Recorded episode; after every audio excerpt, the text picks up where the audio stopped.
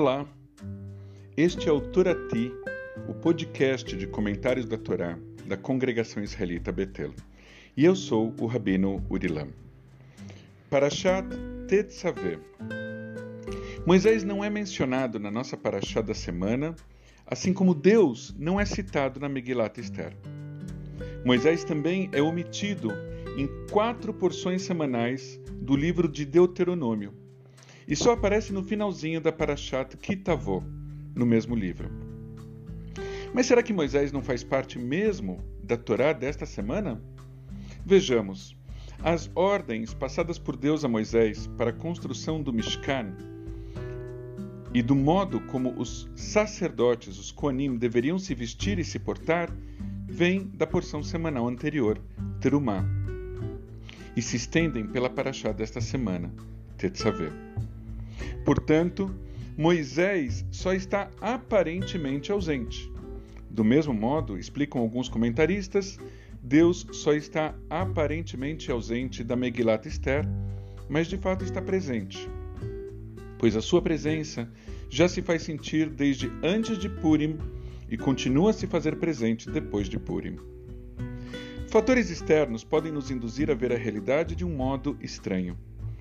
Contarem para nós que Moisés estava ausente da Torá desta semana, a Torá que explica como os sacerdotes deveriam se vestir e se portar, parece se prestar aos interesses de quem deseja separar política de religião. No início do texto, Arão, irmão de Moisés, é indicado para dirigir os serviços religiosos no Mishkan, a morada divina. Embora as relações fossem dirigidas a Moisés, a retirada do seu nome da leitura desta semana pode indicar o interesse de colocar o grande líder de lado quando o assunto é religioso e não político. Isso não passou batido aos olhos dos antigos rabinos. Nós lemos no Midrash Vaikra Rabá que, ao longo de sete dias de ordenação, Moisés serviu ao sacerdócio e presumiu que este papel fosse seu. Mas no sétimo dia, Deus lhe disse: Isto não é para você, mas para o seu irmão Arão. A Torá nos mostra que as tensões entre política e religião existem desde tempos imemoriais. Afinal de contas, qual é o campo de atuação da autoridade política? E até onde pode ir uma autoridade religiosa? Política e religião se misturam ou não? A Torá parece indicar que, se a mistura é inevitável, é preciso ter algum cuidado para que ela não cause mais danos do que benefícios. Na semana passada, meu colega e amigo Rabino Ruben Sternstein assinou com amigos de outras religiões, com colegas de outras religiões, um artigo no jornal A Folha de São Paulo chamado A Fé Mobiliza Nossa Indignação, exigindo a responsabilização de uma rede de supermercados e do Estado brasileiro pela morte de Beto Freitas, negro, no dia 19 de novembro de 2020, um dia antes do Dia da Consciência Negra.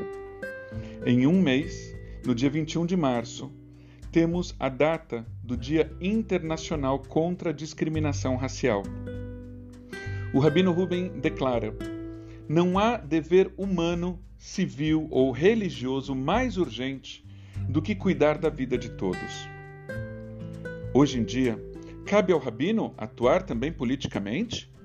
Em que nível? Até que ponto questões políticas fazem parte da atuação rabínica? Quando acompanhamos na Torá a interrelação entre política e religião, olhamos também para a política israelense e acompanhamos o rabino Gilad Kariv prestes a fazer história como o primeiro rabino reformista a se tornar um parlamentar na Knesset pelo Partido Trabalhista Avodá. Comemorado por muitos como um novo espaço de respiro para um judaísmo mais inclusivo e alinhado com o mundo contemporâneo, protestado por aqueles que veem no judaísmo reformista uma caricatura de judaísmo, fato é que em Israel e no Brasil, hoje e em todos os tempos, como mostram os rabinos Henry Sobel e Abraham Yeshua Heschel, de abençoada memória, política e prática rabínica sempre andaram e continuam andando de mãos dadas. Costumamos lembrar nesta época do ano do que Amalek fez ao povo judeu ao nos atacar de modo covarde.